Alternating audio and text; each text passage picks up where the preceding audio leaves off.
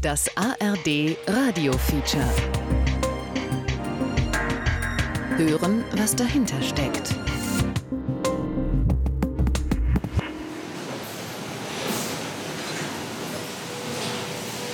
Hallo.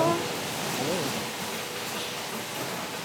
Hinten das aufgefüllt und dann, wenn es voll ist, wird es dann hier gefaltet und umgeschlagen. Ah, ja. Es wird nicht von vorne, weil Ja, klar.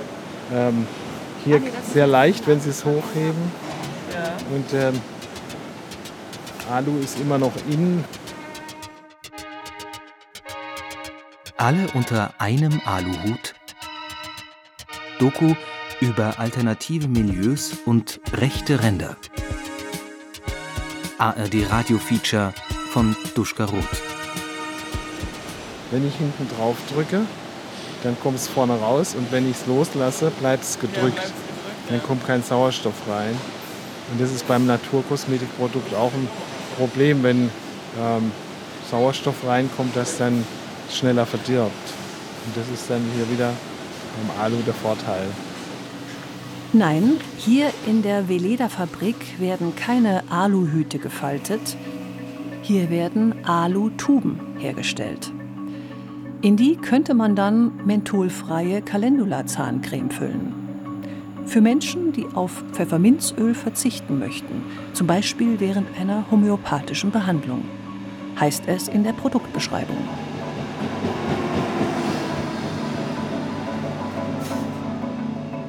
Ich bin ja jetzt mehrere Monate für diese Sendung durch Deutschland gefahren und habe Interviews geführt. Und fast immer, wenn ich nach einem Gespräch frage, kommt dann zurück, also worum geht es Ihnen so ganz genau? Und ich habe so das Gefühl, ich muss erklären, dass es mir nicht darum geht zu sagen, ihr steht am rechten Rand und jetzt erklärt euch mal bitte, sondern es geht mir darum, ein möglichst breites Bild zu zeichnen und zu schauen, was gibt es denn alles da und wie kann es sein, dass die Rechten die Bewegung kapern und beziehungsweise auch umgekehrt, wie kann es sein, dass eher alternativ eingestellte Menschen wie Homöopathen und Anthroposophen und so weiter, dass die mit den Rechten gemeinsam demonstrieren? Ich finde es wirklich schwierig. Liebe Mitbürgerinnen, liebe Mitbürger, das Coronavirus verändert zurzeit das Leben in unserem Land dramatisch.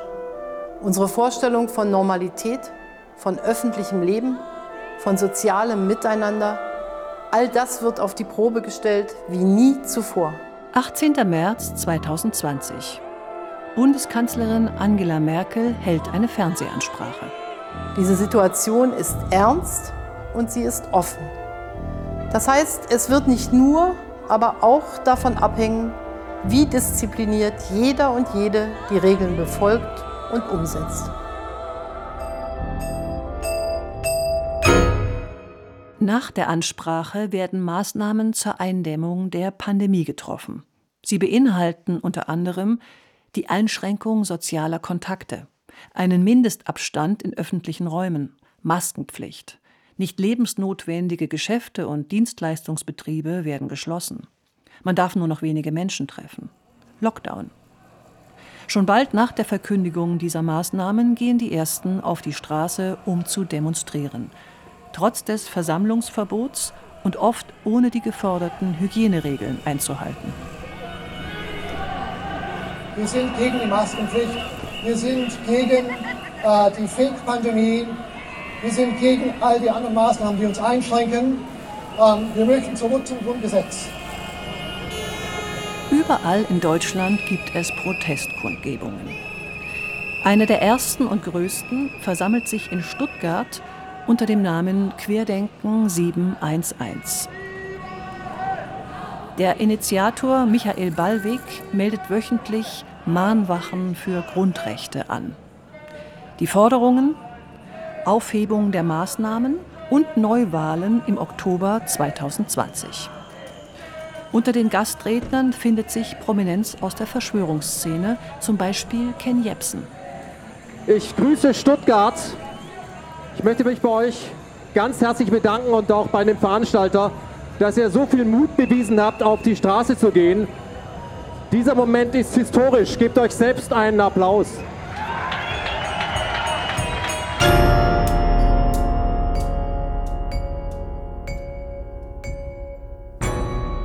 Auf den Kundgebungen sieht man besorgte Normalbürger, Eltern mit Kindern, zusammen mit Leugnern des Coronavirus, Esoterikern, Impfgegnern, Vertretern unterschiedlichster Verschwörungserzählungen und Reichsbürgern.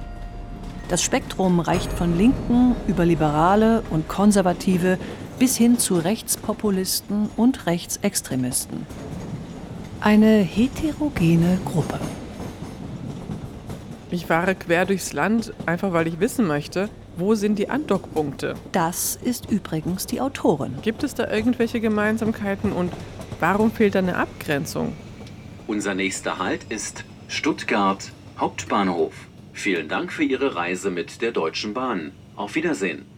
Also es war so, dass ich aus ganz vielen Ecken der Welt Anfragen bekommen habe, warum ist es bei euch im Süddeutschen äh, so? Warum sind hier die Querdenker entstanden? Wo kommt das her? Michael Blume ist Religions- und Politikwissenschaftler und seit 2018 Antisemitismusbeauftragter der Landesregierung Baden-Württemberg. Und da habe ich mir dann eben verschiedene auch wissenschaftliche Theorien angeschaut und die Gebirgsregionen Medienthese präsentiert, dass es eben tatsächlich einen Zusammenhang gibt zwischen Gebirgsregionen, Föderalismus, Esoterik, auch Antisemitismus und äh, habe das eigentlich mit meinen Studierenden am KIT Karlsruhe diskutiert. Ich habe nicht geahnt, dass das dann den Weg in die Öffentlichkeit und die Süddeutsche Zeitung finden würde, aber es fand großes Interesse. Eine wundervolle Landschaft umschloss meine Kindheit. Der graue Rücken des Wechsel bildete dazu einen ernst stimmenden Kontrast. Knapp gesagt ist es zum Beispiel für Japanerinnen und Japaner unverständlich, warum ausgerechnet in der Region, wo doch Heidi lebt und tanzt, auch Leute unterwegs sind, die sagen, nee, impfen geht gar nicht oder Schulmedizin geht gar nicht. Und diesen Zusammenhang aufzuklären, das war mir wichtig. Die Gefahr auch in der Esoterik ist der sogenannte Dualismus. Das heißt, ich erkläre mir die Welt dann über Feindbilder. Und da ist dann der Weg zur Rechtsesoterik sehr, sehr nahe. Ähm, ich mache mich jetzt unbeliebt, indem ich sage, das sehen Sie zum Beispiel auch schon bei Heidi. Heidi ist wunderbar und toll und ich habe es auch geliebt, aber wir sehen dort ein Mädchen oben auf den Bergen, die wird auch gar nicht krank. Und die arme Clara Sesemann, die unten in der dreckigen Stadt Frankfurt lebt, die muss erst auf die Alpen gebracht werden, damit sie wirklich gesund werden kann, weil die ganze Schulmedizin und diese ganzen unübersichtlichen Städte, wo ganz viele Menschen unterschiedlicher Hautfarben leben, das ist ja nichts. Was Michael Blume behauptet, ist, dass es regionale Besonderheiten gibt, die den Weg in die Rechtsesoterik verkürzen. Also es ist tatsächlich so, dass wir im Eosalp-Alpenraum auch mit den Vorgebirgen, Schwäbische Alb äh, und so weiter oder Erzgebirge im, im Sächsischen, haben wir lange Traditionen, wo sich die Leute selbst verwalten auf Basis ihrer Dialekte und Sprachen. Ja, mir san mir, sagt der Bayer. Das heißt, das, was von außen kommt, die Vorschriften, das wird erst einmal skeptisch gesehen. Ja, wir hatten hier die Hexenverbrennungen, wir hatten die Pestpogrome, wir hatten die Esoterik, auch die Anthroposophie, die ich jetzt nicht generell problematisch finde, aber in einigen Aspekten. Und da muss man also schon sagen, bei uns sind das Gute und das Problematische ganz eng miteinander verwoben. Und trotzdem sind wir weit davon entfernt, äh, die Regierung zu stürzen. Oder eine, äh, was ja, es gibt Grund, das zu wollen. Oder, okay, wir sind uns einig.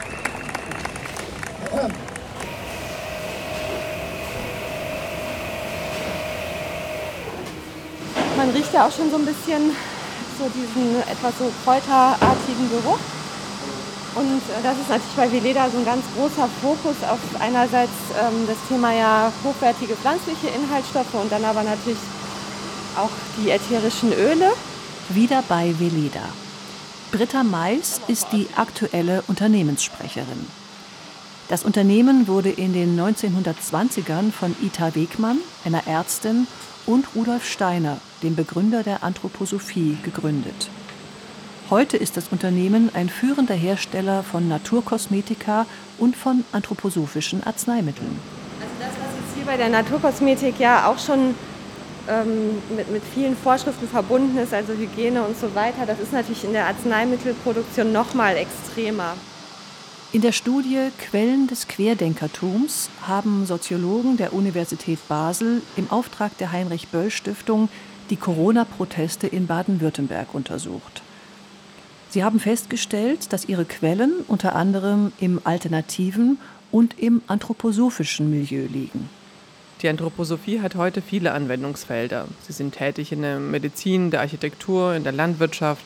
Demeter beispielsweise ist ja anthroposophisch. Der DM-Gründer Götz Werner war ja Anthroposoph. Es gibt die Waldorfschulen, es gibt Weleda, es gibt Dr. Hauschka.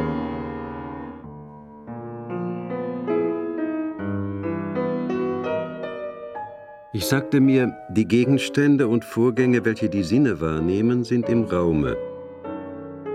Der Gründer der Anthroposophie, Rudolf Steiner, lebte in einer Zeit, in der es hieß, es gibt eine Materie, sie ist beobachtbar und messbar und nur das ist die Wahrheit. Steiner aber sagte, es gebe darüber hinaus ein qualitatives Mehr. Aber ebenso wie dieser Raum außer dem Menschen ist, so befindet sich im Innern eine Art Seelenraum, der der Schauplatz geistiger Wesenheiten und Vorgänge ist.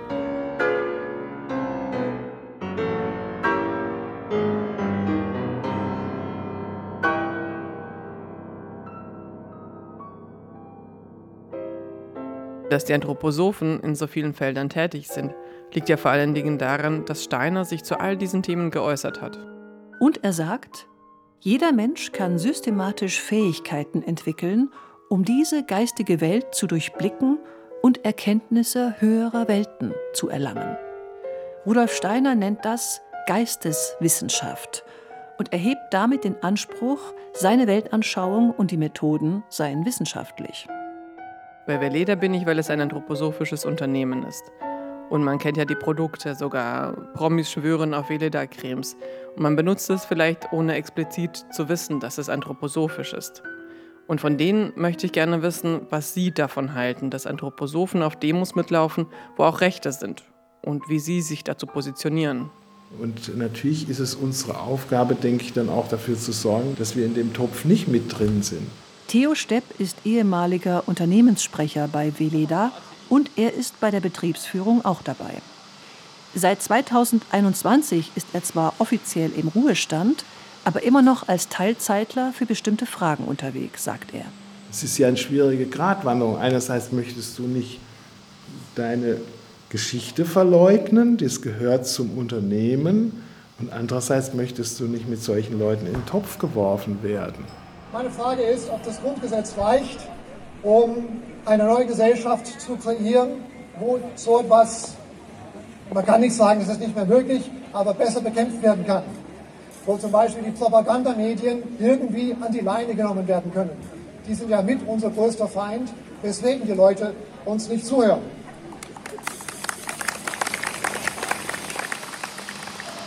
Ich kann mich nicht so richtig reindenken, was das ist kann mir vorstellen, das ist auch so eine Art, da guck mal, da, da werde ich jetzt plötzlich gehört, da kriege ich eine Plattform, dann entsteht da so eine Melange und die wollen vielleicht grundsätzlich gar nicht jetzt ähm, rechts sein. Ich glaube, es ist eher so, dass dann Rechtsgewirkte hier die Chance sehen, Leute einzusammeln, die sie verführen und die, die vielleicht auch ein Stück weit aus einer gewissen Naivität raus verführbar sind.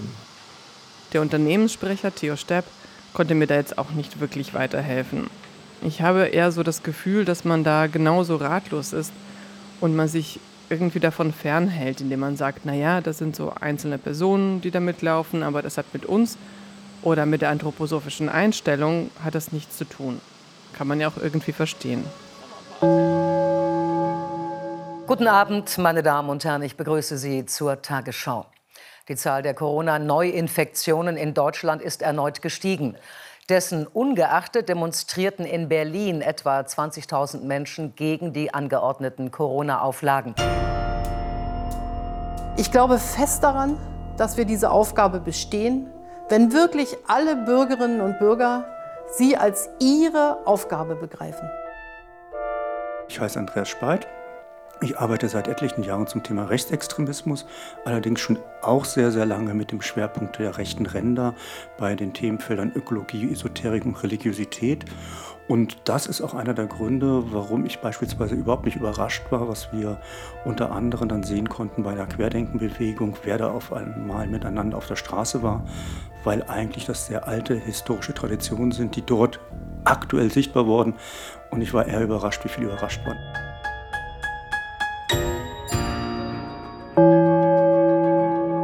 Vorsitzende der Innenministerkonferenz Mayer zeigt sich besorgt wegen Verbindungen und Kontakten von Rechtsextremisten in die sogenannte Querdenken-Bewegung.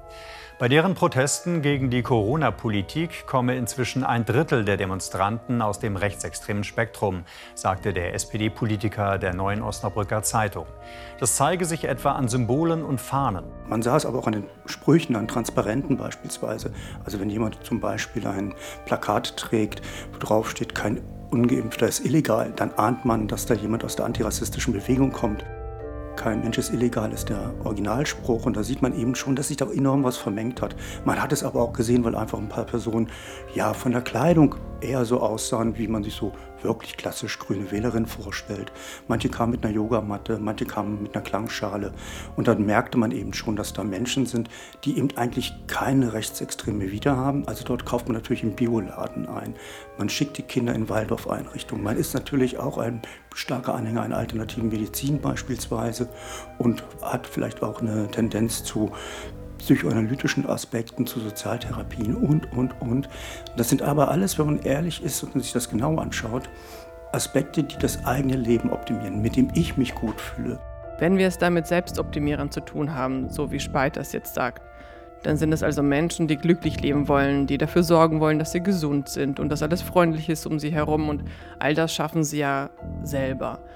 Und dass sie das natürlich blöd finden, wenn staatliche Maßnahmen ergriffen werden, die sie in Schranken weisen sollen, das kann ich mir auch gut vorstellen. Die Rechten sind natürlich anfällig erstmal auch gekommen, weil sie eben impfkritisch sind, weil sie auch die Masken abgelehnt haben. Man hat also eine gemeinsame Schnittmenge schon bei den kritischen Positionen gehabt. Weitere Studien haben unter anderem ja auch ergeben, dass dort Menschen auf der Straße sind, die enorm kritisch sind, die also erstmal dem Staat da oben gar nichts glauben. Die wollen sich erstmal selbst informieren und die wollen auch erstmal wissenschaftliche Erkenntnisse erstmal sich selber auch anschauen.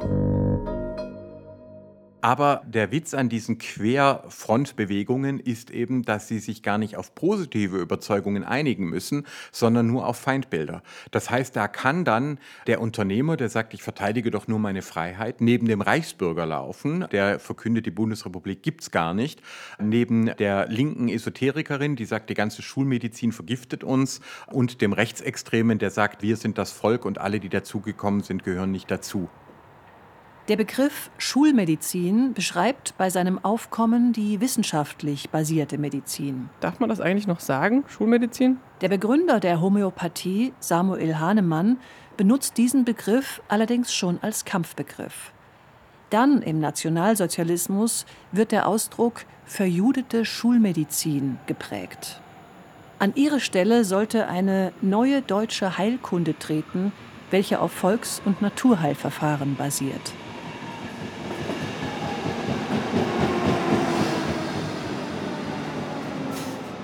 Mein Name ist Marion Baschkin. Ich leite seit Juni 2020 hier das Institut für Geschichte der Medizin der Robert Bosch Stiftung in seiner Eigenschaft als Gesamtarchiv der Robert Bosch Stiftung und ihrer Einrichtungen.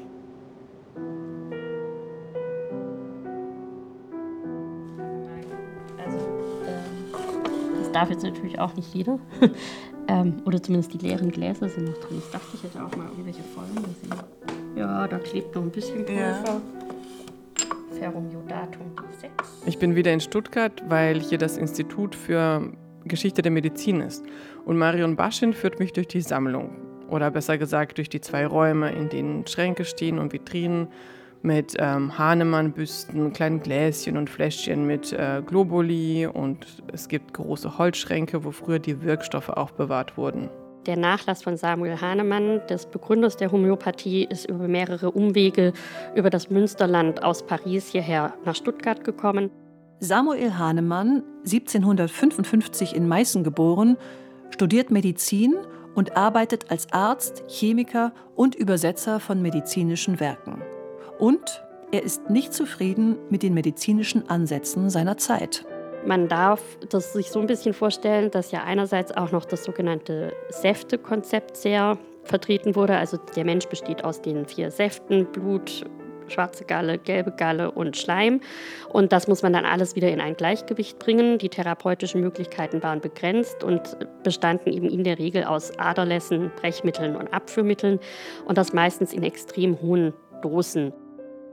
Der hat sich prinzipiell auch angeregt, wenn er Literatur überlegt, muss man Mittel, deren Wirkung man nicht kennt oder die vielleicht ja sogar schädlich sind, prinzipiell in diesen hohen Dosierungen einsetzen. Und so kann man tatsächlich in den Krankenjournalen auch nachverfolgen, wie Hahnemann von noch relativ großen Dosen, also obwohl die schon wesentlich kleiner waren wie die üblichen, sich immer weiter vorgearbeitet hat zu diesem Prozess der Verdünnung. Und das ist ja einer der Punkte, der die Homöopathie bis heute so umstritten macht, insbesondere bei den Hochpotenzen, wo man dann sagt, ähm, hallo, da kann doch gar nichts mehr drin sein, nichts mehr wirken. Die Homöopathie steht ja in der Kritik, weil man ihr nachsagt, dass sie ja nicht über den Placebo-Effekt hinauswirken würde. Und aktuell wird ja auch diskutiert, ob man es als Kassenleistung streicht.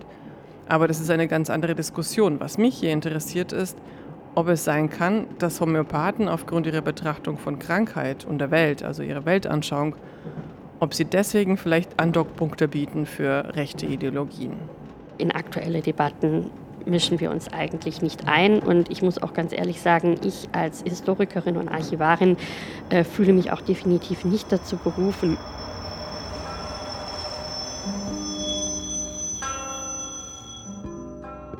Was sehen wir hier? Homöopathische Mittel. Ähm, ich habe die ein bisschen geordnet. Ähm, hier die äh, Krebsabteilung, dann die Nosodenabteilung, da drüben ist noch eine Säureabteilung. Ähm, dann habe ich den ganzen chinesischen Schrank noch voll alphabetisiert, äh, ganz viele andere Konstitutionsmittel. Ich wollte mit einer praktizierenden Homöopathin sprechen. Und deswegen bin ich in Pforzheim bei Rosina Sonnenschmidt. Sie wurde mir empfohlen, weil sie in der Branche ziemlich bekannt sein soll. Und das liegt darin, dass sie viele Kurse und Seminare gibt, wo es um mediale Welten, Heilkunst und die Homöopathie geht. Mein Name ist Rosina Maria Elisabeth Sonnenschmidt. Ich bin Heilpraktikerin äh, seit über 20 Jahren. Ihren Doktor hat Rosina Sonnenschmidt in Musikethnologie, Indologie und Ägyptologie gemacht. Sie hat auch gleich einem Interview zugestimmt, im Gegensatz zu manch anderen, die mir beispielsweise geschrieben haben, dass sie den Staatsfunk gerade nicht so spannend finden würden. Und dass Rosina Sonnenschmidt sich bereit erklärt hat, kann vielleicht auch daran liegen, dass sie früher mal musikethnologische Sendungen für den SWR gemacht hatte. Solange wie wir die Kulturgeschichte überblicken, gab es immer super geniale Erfindungen, Erkenntnisse und so weiter. Die wurden dann exportiert und die haben was daraus gemacht. Und dann wurde es wieder reimportiert und dann war man sauer. Und dann fängt man an, äh, unsere eigene Sache nicht äh, wertzuschätzen, sondern zu kritisieren.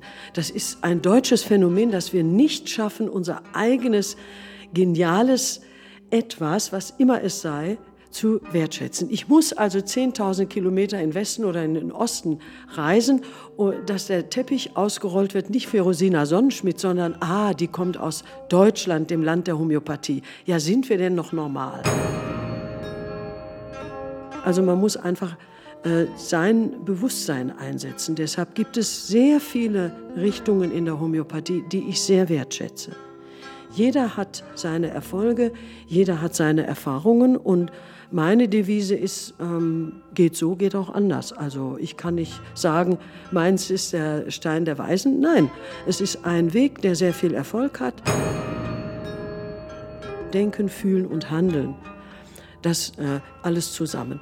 Dann die Wahrnehmung eines Patienten, das habe ich natürlich in der chinesischen Medizin gelernt, mit allen fünf Sinnen. Und zusätzlich durch meine Medialschulung ist natürlich möglich, ich gucke mir ein Energiefeld an, was bringt ein Mensch an positiven Potenzialen mit, um gesund zu werden, sprich Selbstheilungskräfte. Also das ist für mich das ganzheitliche Prinzip. Deutschland hat ein exzellentes Gesundheitssystem, vielleicht eines der besten der Welt. Das kann uns Zuversicht geben. Aber auch unsere Krankenhäuser wären völlig überfordert, wenn in kürzester Zeit zu viele Patienten eingeliefert würden, die einen schweren Verlauf der Corona-Infektion erleiden. Was ist die Ursache, dass weltweit auf einmal die Immunsysteme alle so schwach sind?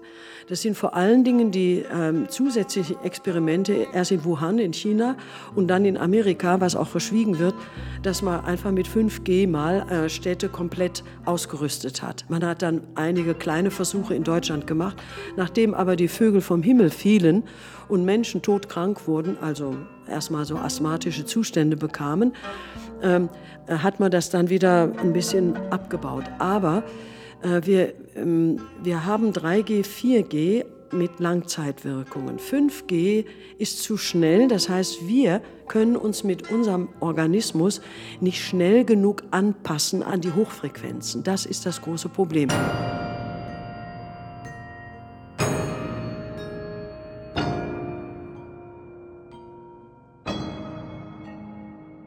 Was Rosina Sonnenschmidt hier anspricht, ist die These, die sich bereits Anfang 2020 verbreitet. Alternative Medien behaupten, die Strahlung des 5G-Netzes würde zum Zellenabbau führen, was wiederum zu Todesfällen führe. Das Recherchezentrum Korrektiv hat beim Bundesamt für Strahlenschutz nachgefragt und dort heißt es, 5G verursacht weder Zellabbau noch grippeähnliche Symptome. 5G kann höchstens eine geringfügige, nicht wahrnehmbare Erwärmung verursachen, die sich vor allem auf die Körperoberfläche beschränkt. Ich würde sagen, dass äh, Menschen, die esoterisch, anthroposophisch orientiert sind, gefährdet sind, in Verschwörungsmythen abzugleiten. Wir unterstellen darüber hinaus eine Agenda, die mit Corona wenig zu tun hat. Corona wird als trojanisches Pferd genutzt, um den Staat noch mächtiger und den Bürgern noch ohnmächtiger zu machen. Und einer der zentralen Knackpunkte scheint tatsächlich zu sein, inwieweit man aus der Wissenschaftskritik, die völlig legitim ist, und auch an einer Kritik an Lobbyeinflüsse der Pharmaindustrie, die ebenso völlig legitim ist, inwieweit diese Kritik sich verstiegen hat, vielleicht in Verschwörungserzählungen. Der Staat und die ihn beratenden Konzerne und Lobbyisten hatten von Anfang an im Sinn, eine Überwachungs-App einzuführen, um die Bürger in Zukunft permanent tracken zu können. Das ist nicht Covid-19. Das ist Covid-1984. Und da, glaube ich, hat sich dann noch einiges nochmal neu sortiert. Nämlich in der Form, dass man sagt, Moment mal, da sind irgendwelche Leute im Hintergrund, die haben da die Fäden in der Hand. Äh, und über die müssen wir richtig hart kritisch uns auseinandersetzen. Oder diejenigen, die sagen, nee, moderne Gesellschaften funktionieren nicht mit irgendwelchen Menschen im Hintergrund, die da die Fäden ziehen.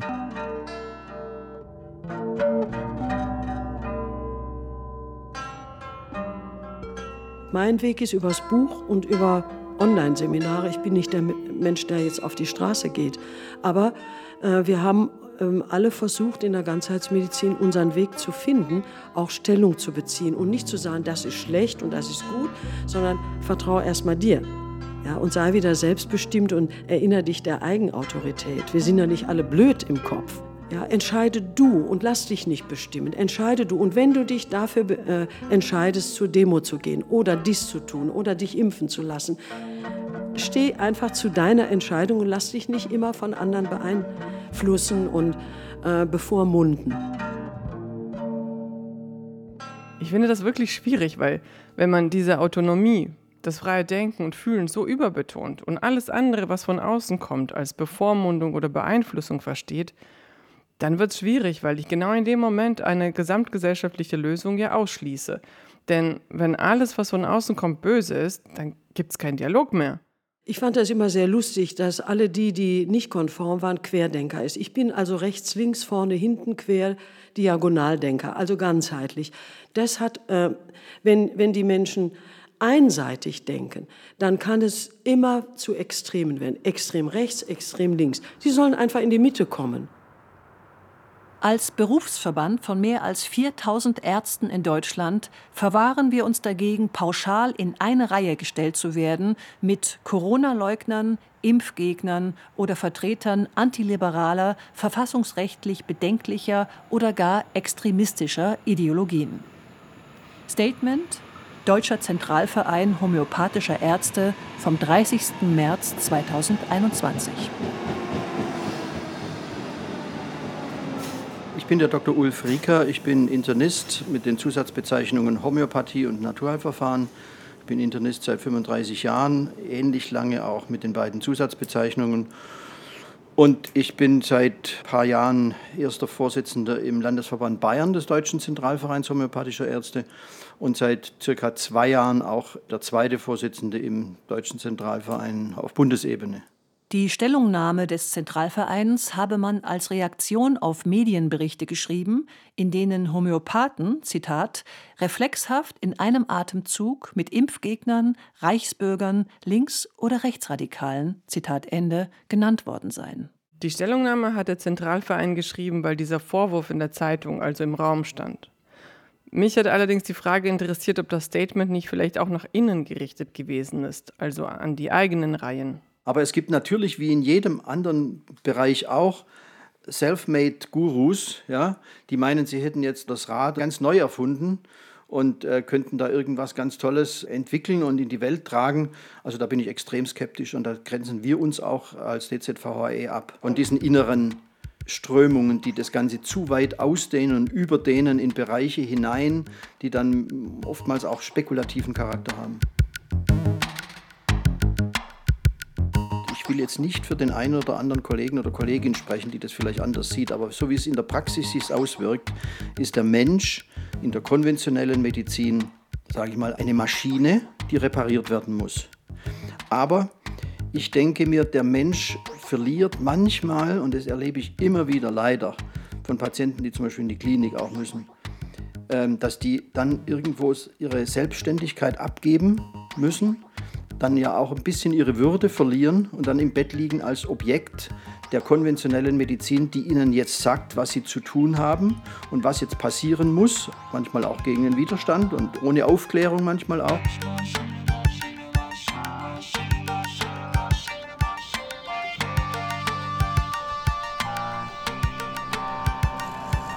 Am Anfang der sogenannten Pandemie letztes Jahr 2020 hatte ich als Notarzt hier in Sachsen-Anhalt keinerlei Anzeichen dafür, dass es wirklich eine Pandemie gibt. Man wirft der Schulmedizin sowieso vor, sie hätte quasi das alte Wissen gar verdrängt. Da kommt aus einer Wissenschaftskritik schnell eine Wissenschaftsfeindlichkeit.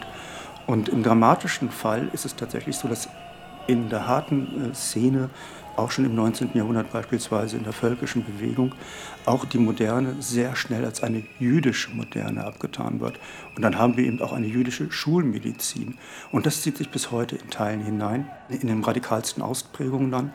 Und das ist auch ein Phänomen, was eben nicht so stark beachtet wird, dass wir eigentlich in der Kritik an ja, wissenschaftlich basierten Medizin eben auch ganz schnell äh, eine radikale antimoderne Argumentation haben und dann eben auch wieder die Ambivalenzen auftauchen.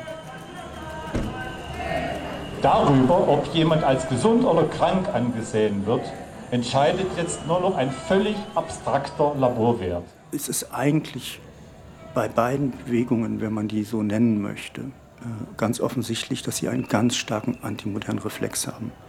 Und dieser antimoderne Reflex beginnt im 19. Jahrhundert mit der Industrialisierung, Urbanisierung und letztlich auch der Kapitalisierung der bestehenden Verhältnisse. Der Rechtsextremismusforscher Speit sagt, die Menschen Anfang des 19. Jahrhunderts machten sich Sorgen darüber, wohin sie die Industrialisierung, Urbanisierung und letztlich auch die Kapitalisierung eigentlich führe. Und es habe eine ganz große Sehnsucht danach gegeben, die Entfremdung des Menschen von sich selbst, von seinen Mitmenschen und von der Natur aufzuheben. Es gab alternative Siedlungsprojekte, alternative Medizinkammer auf, alternative Schulideen wurden entwickelt. All das, was wir heute auch kennen. Aber auch damals wie heute gab es die Spannung zwischen rechten und linken Grundpositionen. Und ich befürchte, dass im alternativen Milieu wenn wir uns das heute anschauen, ein Fehler gemacht wird, der damals auch gemacht worden ist. Man hat nicht mehr getrennt in der Kritik zwischen dem philosophischen Konzept des Materialismus, wir können die Welt erkennen und verändern und dementsprechend gestalten eben, und dem ökonomischen Konzept, die Welt zu vermarkten und zu verwerten. Wenn beides fundamental zusammen gedacht wird, besteht die Gefahr, dass man im Irrationalismus abgleitet. Damals wie heute wurde die Politik als alternativlos verkauft. Damals wie heute waren es Ärzte, die die Rassegesetze beschlossen und definierten, was und wer gesund war und wer nicht. Damals wie heute waren es Pharma-Riesen, die die Politik missbrauchten, um das ganz große Geld zu verdienen. Und damals wie heute waren es Massenmedien, die jeden Abweigner in den Dreck zerrten, um ihn mundtot zu machen und das Volk einzuschüchtern. Ich glaube, was er meint ist, dass es ein Fehler ist, die möglicherweise berechtigte Kritik der Ökonomie oder eine Kritik der Ökonomisierung auf das aufklärerische Projekt Wissenschaft zu legen. Also die Linken sagen ja, es ist alles gekauft, die Reichen schaufeln Geld in ihre Taschen und die Rechten sagen, Die ganze Moderne mit ihrer Wissenschaftlichkeit ist uns nicht ganz geheuer. Das heißt, beide kritisieren den Kapitalismus und die Moderne nur unter ganz unterschiedlichen Vorzeichen. Und wenn man diese beiden Unbehagen übereinander legt, dann landet man ganz schnell bei einem Generalverdacht, nämlich dass die Wissenschaft dann plötzlich ausschließlich im Dienst des Kapitals stehen würde. Und die Pharmazeuten, Virologen und so weiter, die sind im Zweifelsfall dann alle gekauft, von wem auch immer, und wollen die Menschen unter ihre Kontrolle bekommen. Und dann versucht man sich ja trotzdem die Welt zu erklären. Und das kann dann sein, dass man zu reaktionären religiösen Konzepten kommt oder zu biologistischen Konzepten kommt oder eben auch zu Naturkonzepten, die alle ewig und unabänderbar sind und alle immer dem Individuum eine bestimmte feste Rolle zuschreiben oder dem Volk eine feste Rolle zuschreiben. Die Querdenkenbewegung, ich nenne sie sogar Verschwörungssekte, hat von vornherein so funktioniert, äh, dass sie ein dualistisches Feindbild aufgebaut hat. Also die da oben, ja, die Virologen, die Wissenschaftler, die Medien ganz stark. Ähm, und dann tauchten auch sehr früh antisemitische Motive auf, ja, wer da angeblich dahinter steckt. Und das war mir eben klar, wo das hinläuft, weil es in der Geschichte immer wieder dahin gelaufen ist. Also zu behaupten, das Virus wäre eigentlich eine Verschwörung und äh, man müsse nicht gegen das Virus ankämpfen durch Masken, durch Impfungen, sondern man müsse gegen die Verschwörung ankämpfen.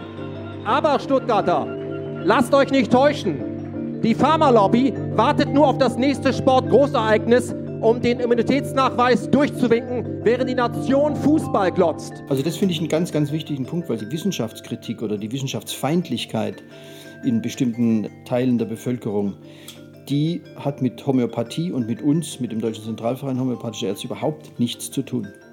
Wir stehen definitiv auf dem Boden dessen, was wir als Ärzte wissenschaftlich gelernt haben und auf dem Boden dessen, was die Grundlagenforschung, Versorgungsforschung etc. zum Thema der Wirksamkeit homöopathischer Arzneien auf wissenschaftlicher Grundlage, statistisch basiert, erklären kann. Also das hat nichts mit Grauzonen und mit Esoterik und mit Voodoo und mit sonst irgendwas zu tun, sondern da, da lege ich ganz großen Wert darauf, dass wir als homöopathische Ärztinnen und Ärzte sehr wohl auf dem Boden der Wissenschaft stehen und stehen müssen und auch stehen wollen. Deswegen lassen Sie mich sagen, es ist ernst. Nehmen Sie es auch ernst. Seit der deutschen Einheit, nein, seit dem Zweiten Weltkrieg gab es keine Herausforderung an unser Land mehr, bei der es so sehr auf unser gemeinsames, solidarisches Handeln ankommt. Die Corona-Pandemie ist für alle eine herausfordernde Zeit. Für die Homöopathie und die Anthroposophie-Verbände bedeutet es auch, die eigenen Konzepte zu hinterfragen und der Zeit entsprechend zu justieren. Die Anthroposophie ist natürlich eine ah, klar antimaterialistische Idee von Rudolf Steiner. Das betont er ja explizit. Und tatsächlich erleben wir eben gerade in diesem Spektrum, damit meine ich jetzt nicht nur Veleda, die Anthroposophische Gesellschaft selber oder die Waldorfschulen, sondern das ganze Milieu ist ja gerade sehr angespannt in den Fragen gewesen, wie gehen wir mit den staatlichen Maßnahmen um? Konterkarieren beispielsweise das Maskentragen eigentlich unser pädagogisches Konzept? Ist nicht auf einmal in unserer Schule Wissenschaft auf einmal das Leitmotiv, was alles bestimmen sollte. Und dabei wollen wir doch ein ganzheitliches Bild vermitteln. Und da hat es heftige Auseinandersetzungen gegeben und gibt es immer noch große Auseinandersetzungen. Genauso auch in der Frage, soll man sich impfen lassen? Ja, nein. Dort ist es auch sehr unterschiedlich, wie das verstanden wird. Ich habe ein wenig den Eindruck, in der anthroposophischen Gemeinde wird gerade aktuell darüber gestritten, wie legt man eigentlich Rudolf Steiner wirklich aus. Wortwörtlich, über 350 Werke hat er hinterlassen. Nach den großen Demos in Berlin im August 2020 hat auch die Anthroposophische Gesellschaft in Deutschland eine Stellungnahme veröffentlicht. Und zwar war es hier auch so, dass einige Zeitungsartikel erschienen sind, die die Nähe der Anthroposophen zu den Rechten diskutiert haben. Und in dieser Stellungnahme schreiben sie auch, dass sie sich ähm, von jeglichen rechtsradikalen, rassistischen oder antisemitischen Gruppen und deren Gedankengut distanzieren für wen ist eigentlich diese Stellungnahme gewesen? Sie sind eben massiv in die Kritik geraten, gerade auch, weil einer der Hotspots der Bewegung Baden-Württemberg ja auch ganz massiv getragen worden ist aus dem anthroposophischen Spektrum. Und dementsprechend standen sie natürlich auch institutionell in der Kritik und die Institutionen haben dann reagiert, aber eben auch eine Hintertür offen gelassen, um verkürzt gesagt die fundamentalistischen Anthroposophinnen nicht zu verschrecken.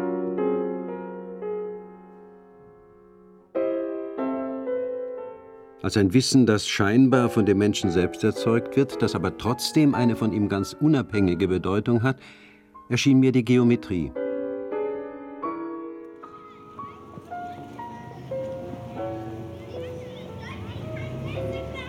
Treffen mit Matthias Niedermann. Er arbeitet unter anderem für die Anthroposophische Gesellschaft in Deutschland. Niedermann beschäftigt sich seit über zehn Jahren mit anthroposophischer Praxis und Philosophie. Also nochmal es, es, war eben so, es war so, dass eben diese, diese zwei Artikel veröffentlicht worden sind äh, und daraufhin haben wir eben diese Stellungnahme äh, verfasst, um eben klarzustellen, dass Anthroposophie und die anthroposophische Gesellschaft mit den Querdenkern, aber auch mit dem Rechtsextremismus nichts zu tun hat, weder organisatorisch noch inhaltlich. Grundsätzlich für uns in der Pressearbeit ist wichtig, dass dort, wo konkrete falsche Darstellungen stattfinden, dass wir da einfach klar zeigen, dass es eben nicht so ist und äh, auch in, in dem Sinne dazu beitragen, dass das äh, Nicht-Gewusstes über die Anthroposophie auch richtig dargestellt wird. Und das ist nicht eine, eine pauschale Kritik an die Medien in, in Toto, sondern das sind dann immer eben auch Kritiken dann in einem konkreten Fall. Und da würde ich sagen, da unterscheiden wir uns von einer, einer Medienhetze, die üblich ist, also in der Gesellschaft. Direkt neben dem Arbeitsplatz von Matthias Niedermann liegt die Freie Waldorfschule Ulandshöhe die erste Waldorfschule weltweit. Wenn man den Anthroposophen fragt, dann gibt es einfach wahnsinnig viele unterschiedliche Ansätze, Anthroposophie zu verstehen. Ich würde sagen, das ist eine Philosophie oder sozusagen eine Haltung gegenüber dem Leben, wo man halt sich fragt, ja, was ist eigentlich Wirklichkeit, was nicht und eigentlich eine philosophische Auseinandersetzung mit Kunst, mit Wissenschaft, mit Kultur, aber auch mit der Art, wie man arbeitet, wie man pädagogisch mit Kindern umgeht, mit der Landwirtschaft, mit der Erde. Niedermann sagt, dass die Anthroposophie Praxis oder die Philosophie komplett der Philosophie der Rechtsextremisten entgegensteht. Und trotzdem gibt es ja einige Anthroposophen, die mit Rechten zusammenlaufen oder sich auf Bühnen positionieren und explizit sagen, dass sie Anthroposophen sind. Wie geht man denn damit um? Soweit ich das mitbekommen habe, ist die Querdenkerbewegung eine Bewegung, die quer durch die, die deutsche Gesellschaft geht und äh, die eben auch das ganze Spektrum und alle sozialen Schichten abbildet. Von dem her ist erstmal aus meiner Sicht, dass Anthroposophen da auch auftauchen, nicht verwunderlich. Und genauso sind da Christen und genauso sind da Wissenschaftler und äh, Lehrer gewesen. Also und aus unserer Sicht ist der Anteil an Querdenker in, innerhalb der anthroposophischen Gesellschaft, jetzt der Mitgliedschaft, nicht höher als in, in der Gesellschaft.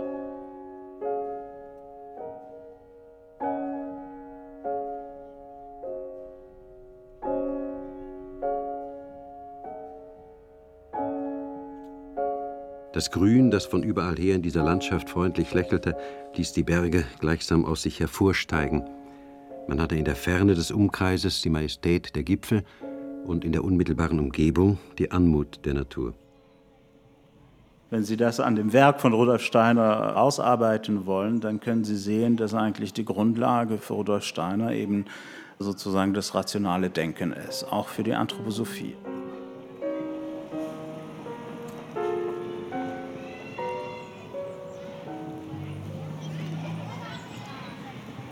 Niedermann sagt, die philosophischen Grundlagen der Anthroposophie seien für viele eher provokant, nicht rational und nur schwer verständlich. Allerdings sei von Anfang an das argumentative Denken zentral für die Anthroposophie gewesen. So wie ich Niedermann verstehe, sagt er, dass so eine ernst gemeinte anthroposophische Praxis eher davor schützen kann, an Verschwörungsnarrative zu glauben. Und insgesamt plädiert er sehr stark für einen Dialog, sagt aber auch, dass es auf rein argumentativer Ebene nicht gelöst werden kann. Wir agieren ja auch in einem Rechtsraum und in einem Rechtsrahmen und äh, der ist auch gut. Also da, wo eben keine rechtliche Ordnung ist, herrscht auch Mord und Totschlag. Und meiner Überzeugung nach ist aber die Frage, wofür ist dieses Recht da? Ganz zugespitzt, sind rechtliche Regeln sozusagen ein kollektive Lenkungsinstrument oder sind die darauf hinorientiert, dass sie möglichst der Entfaltung der individuellen Fähigkeiten, Kompetenzen dienen.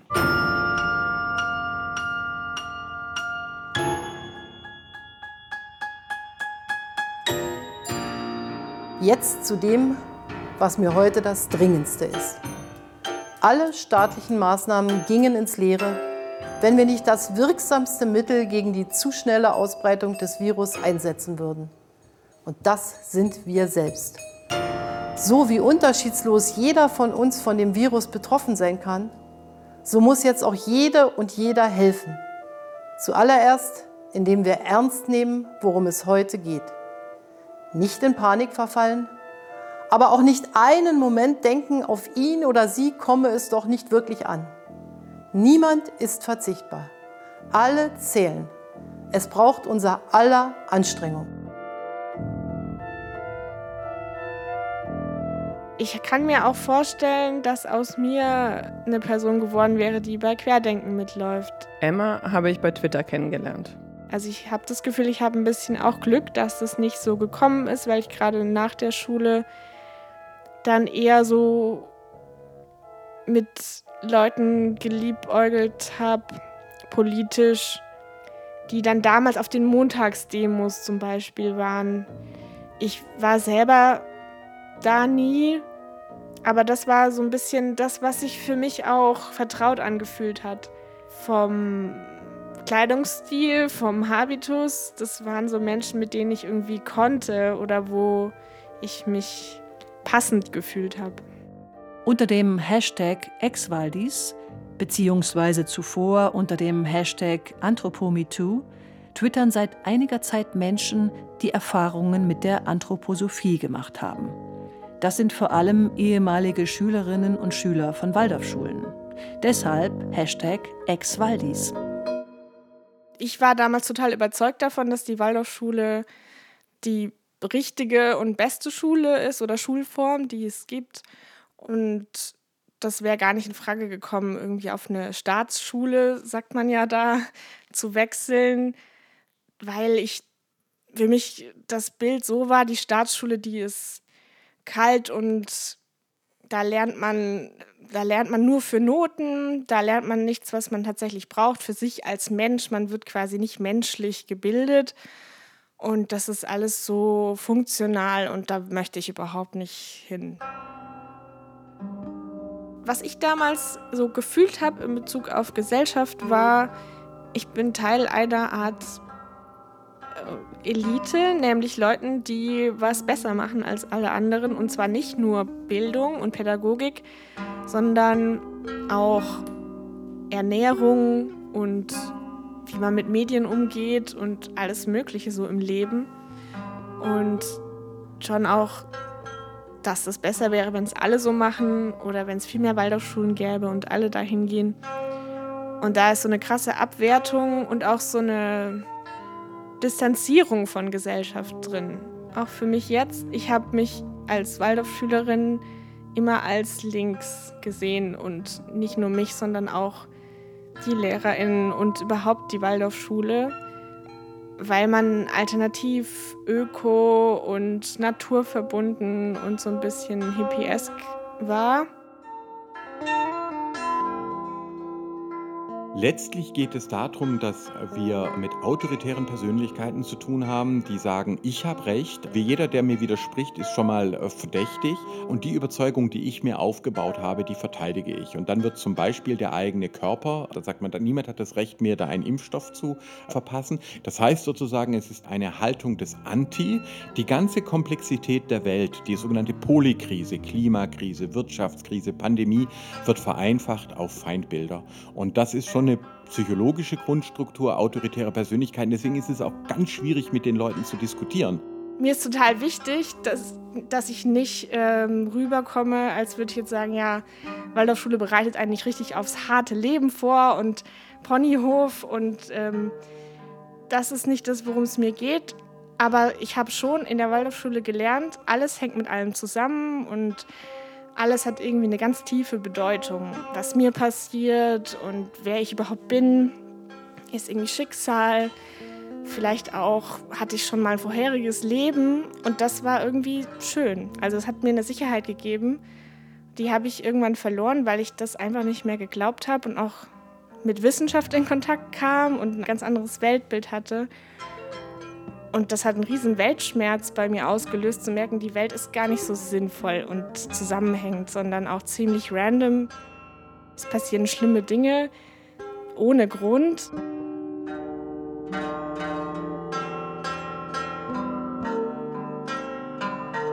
Ich sehe tatsächlich schon die Versuchung auch für Medien ebenfalls in Freund-Feind-Dualismus zu gehen. Also von vornherein zu sagen, das sind jetzt die Feinde, die bashe ich jetzt, ja. Hö, hö, hö, die Waldorfschulen, hö, hö, hö, die Homöopathen. Und dann quasi reinzugehen mit einer Geschichte, von, von der von vornherein klar ist, wer sind hier die Bösen. Das ist verführerisch, das hört sich toll an, ähm, das erzählt sich flüssig und das sorgt auch für richtig Rabatz. Und es ist viel schwieriger, eine differenzierte Geschichte zu erzählen. Ja, da gibt es Probleme, aber ja, da gibt es auch tolle Leute. Und das quasi zu differenzieren, das gelingt natürlich auch Medien nicht immer. Und wenn man dann Pech hat, dann entsteht quasi genau die Dynamik, dass sie also Bewegungen haben, die sagen, das ist alles Lügenpresse, die machen uns eh nur fertig, mit denen rede ich gar nicht mehr. Und dann eben auf der anderen Seite Medienvertreter, die sagen, ja, komisch, ich gehe zu denen hin, aber niemand mehr möchte sich mit mir austauschen. Also die Challenge, Geschichten differenziert zu erzählen, Vielleicht nicht ganz so einfach zum Zuhören, aber ein Dank an alle, die sich darauf einlassen, weil so, nur so kommen wir da auch wirklich weiter.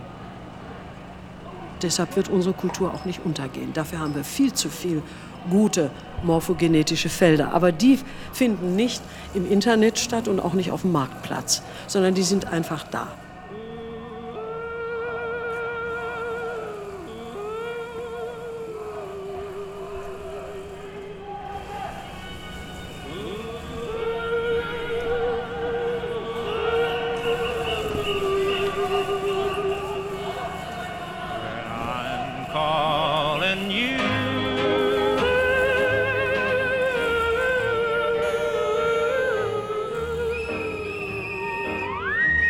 Alle unter einem Aluhut. Doku über alternative Milieus und rechte Ränder. Radiofeature von Duschka Roth.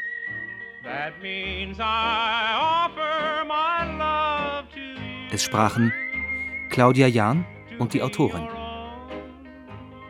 Ton und Technik Daniel Sänger und Sonja Röder. Regie Alexander Schumacher. Redaktion Michael Lissek.